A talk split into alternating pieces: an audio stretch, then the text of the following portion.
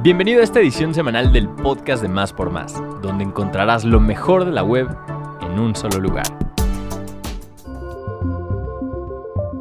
La Ciudad de México inició este 25 de septiembre los ensayos clínicos para dos medicamentos contra COVID-19. El proceso para probar los medicamentos mesilato de Camostat y Artemisia annua comenzaron en las jurisdicciones sanitarias de Tlalpan, Tláhuac, Iztapalapa e Iztacalco con 360 voluntarios. Los pacientes, todos con la mayoría de edad y en los primeros días de sintomatología por COVID-19, tuvieron que firmar un consentimiento para participar en el estudio de manera consciente e informada. Estos ensayos tienen como propósito evitar las hospitalizaciones o cuadros graves de la enfermedad en pacientes ambulatorios con comorbilidades, explicó la titular de la Secretaría de Salud, Olivia López. Campeche se convirtió en el primer estado en llegar al color verde del semáforo COVID-19 en México.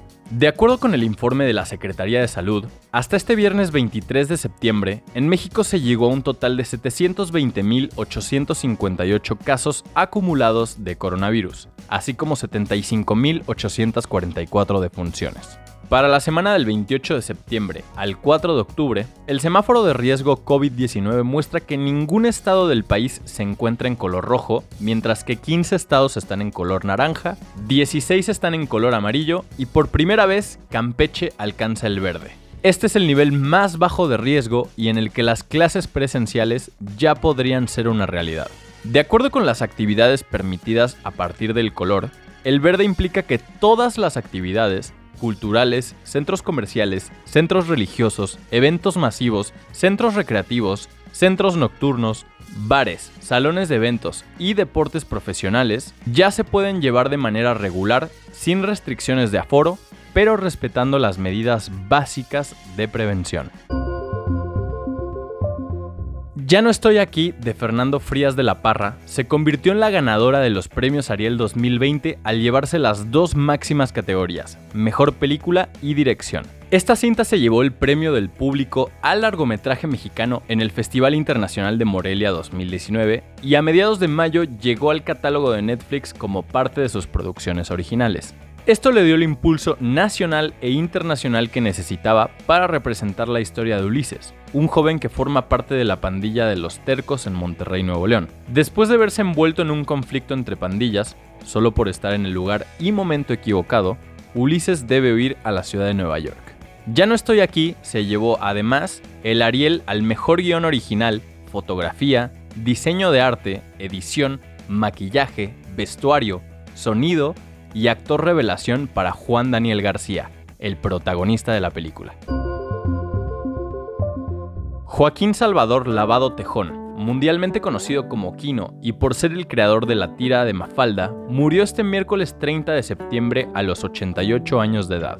La noticia fue dada a conocer por medios locales y luego se confirmó a través de la página oficial de Mafalda en redes sociales. La lamentable noticia se dio a conocer un día después de que el mundo celebrara los 56 años de Mafalda. La primera publicación de esta historieta salió el 29 de septiembre, pero de 1964, cuando apareció el semanario Primera Plana de Buenos Aires. A lo largo de su vida, Quino fue reconocido con varios premios internacionales como el Premio Príncipe de Asturias de Comunicación y Humanidades y la Medalla de la Orden y las Letras de Francia. Toda su vida se la pasó dibujando para manifestar todas sus frustraciones respecto a la forma en la que se construyen las sociedades. El presidente de los Estados Unidos, Donald Trump, declaró que pagó millones de dólares en impuestos, ante los señalamientos de un reportaje de The New York Times sobre que el mandatario solo pagó 750 dólares dos años consecutivos en 2016 y 2017. Esto fue lo que escribió el presidente en su cuenta de Twitter. Los medios de noticias falsos, al igual que la época de las elecciones de 2016, están sacando a relucir mis impuestos y todo tipo de tonterías con información obtenida ilegalmente y solo con malas intenciones. Pagué muchos millones de dólares en impuestos, pero tenía derecho, como todos los demás, a la depreciación y a los créditos fiscales. El diario neoyorquino reveló también que el mandatario pasó casi una década sin pagar impuestos federales sobre ingresos, aunque sus contadores justificaron que esto se debió a que sus empresas tuvieron pérdidas mayores. La empresa Apple ha tomado la decisión de comprar una startup que tiene como finalidad que escuchar podcast sea como sintonizar emisoras de radio, buscando mejorar su servicio ante Spotify, una de las plataformas más populares en este terreno. Apple considera que debe incursionar en este rubro, así que ha decidido comprar Scout FM, una popular aplicación de podcast en iPhone, Android y altavoces inteligentes de Amazon.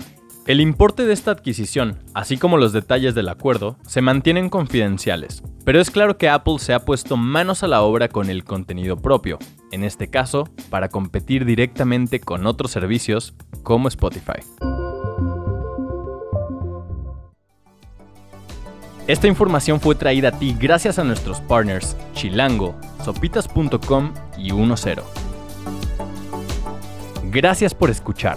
Nos vemos la próxima semana en el podcast de Más por Más, donde encontrarás lo mejor de la web en un solo lugar.